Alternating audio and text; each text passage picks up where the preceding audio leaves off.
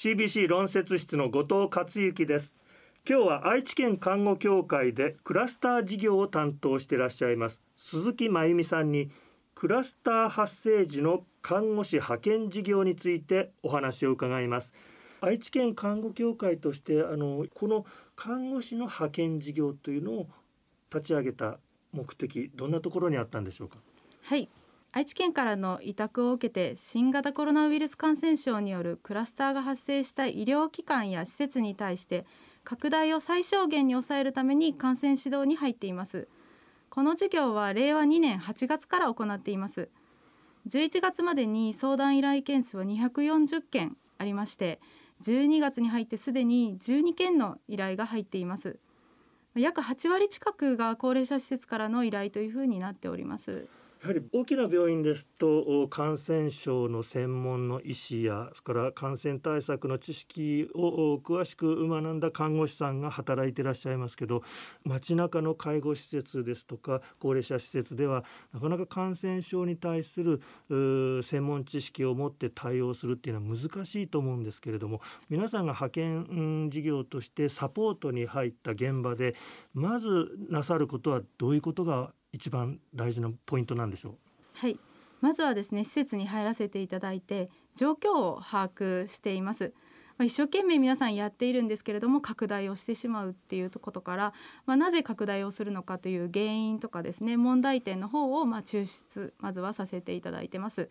その次にですね施設の中をあのラウンドさせていただいて、まあ、実際の感染対策をあの確認させていただいてます。まあ、それをあの見た上でゾーニングと言われるあの汚染区域と汚染されていない区域を分けるっていうところから指導に入らせていただくこととあとは感染対策の基本の指導ですね。あとは日常生活援助についてあの皆さん頑張られてるんですけれども、まあ、優先順位をつけて援助をするっていうことをあのお話しさせていただいてましてあとですね訪問した後1週間ほどですねフォロー期間という形で設けさせていただいて、まあ、持続的な支援の方をあのさせてもらっています。現場でつぶさに見られて一番多いそのクラスター発生につながった要因でこれだったのかなって思い当たるものはどんなことが今まで多かったでしょうか？様々な要因があるんですけれども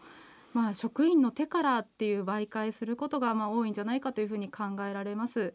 まあ、そのためあの感染の基本となる手洗いと消毒のタイミングの方を指導させていただいてるんですけれどもやっぱりあの自らが感染してしまうということが怖いので手袋を外すことができずやっぱ常時つけているっていう現状が見受けられるんですけれどもやっぱその手袋が清潔なのか不潔なのかっていうところが分からなくなってしまうので、まあ、感染に対する正しい知識の方を提供させてもらって、まあ、手指衛生っていうところの大切さの方を説明してあの皆さんが手袋を外して消毒ができるっていうところのお話をさせていただいてます。あとはですねあのやっぱり防護具の正しい脱ぎ方っていうところでやっぱエプロンをあの上手に脱ぐことができないとその汚染された側に触ってしまうっていうところがあるので、まあ、脱ぐ時も手指衛生の方が大切ですよっていう形でお話をしています。またあの環境整備っていうところでですねあの手すりとか取っ手とか、まあ、よく触るところですねはアルコールのあの噴霧をされる方が多いんですけれども噴霧ではなくあのアルコールがしっかり浸ったあのクロスとかで拭き取っていただくっていうところが大事ですっていう指導をさせてもらってます。まああのウイルスを除去してこう環境からなくしていくためには噴霧、はい、つまりスプレーをかけるよりもしっかりと拭き取るっていうのが大事なんですよね。はい、そうですね。はい。あの感染対策のポイントいろいろと今お話しくださったんですけれども、はい、この手の消毒あるいは手から感染が媒介されていくっていうのは私たちの一般の人たちの生活する上でも共通なポイントのような気がしたんですけどいかがでしょうか？そうですねやっぱりあのウイルスが手についたものを、まあ、自分のマスクを触った時にですね取り入れてしまうっていうことがあるので手の方は消毒きれいな状態、まあ、消毒なり洗っていただくっていうところで清潔に保っていただいてあのマスクとかを触る時にはあの手がきれいな状態で触るっていうところを心がけていただくといいかなというふうに思います。あの皆さんマスクをされていますので、まあ、唾液っていうところではマスクの方であのガードすることができるんですけれども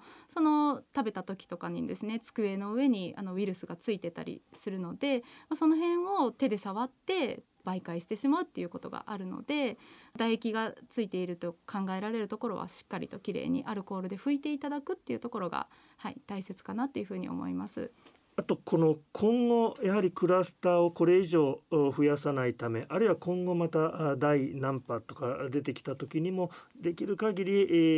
ー、皆さん安全に、え介護施設で過ごしていくために大事なことアドバイスがあったら教えてください。はいまあ、やはりですねあの日頃から手指衛生っていうところを習慣づけていただいて、まあ、正しく感染対策の方をしていただくっていうところが、まあ、大事かなっていうふうに思います。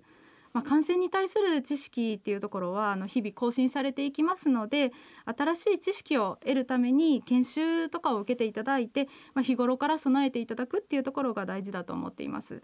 愛知県看護協会のあのホームページの方を開いていただきますと感染に対する動画として介護施設高齢者施設向けのオンライン講座の方を視聴することができます。これはあのスマートフォンの方からも視聴することができますのでぜひともご覧いただければというふうに思います。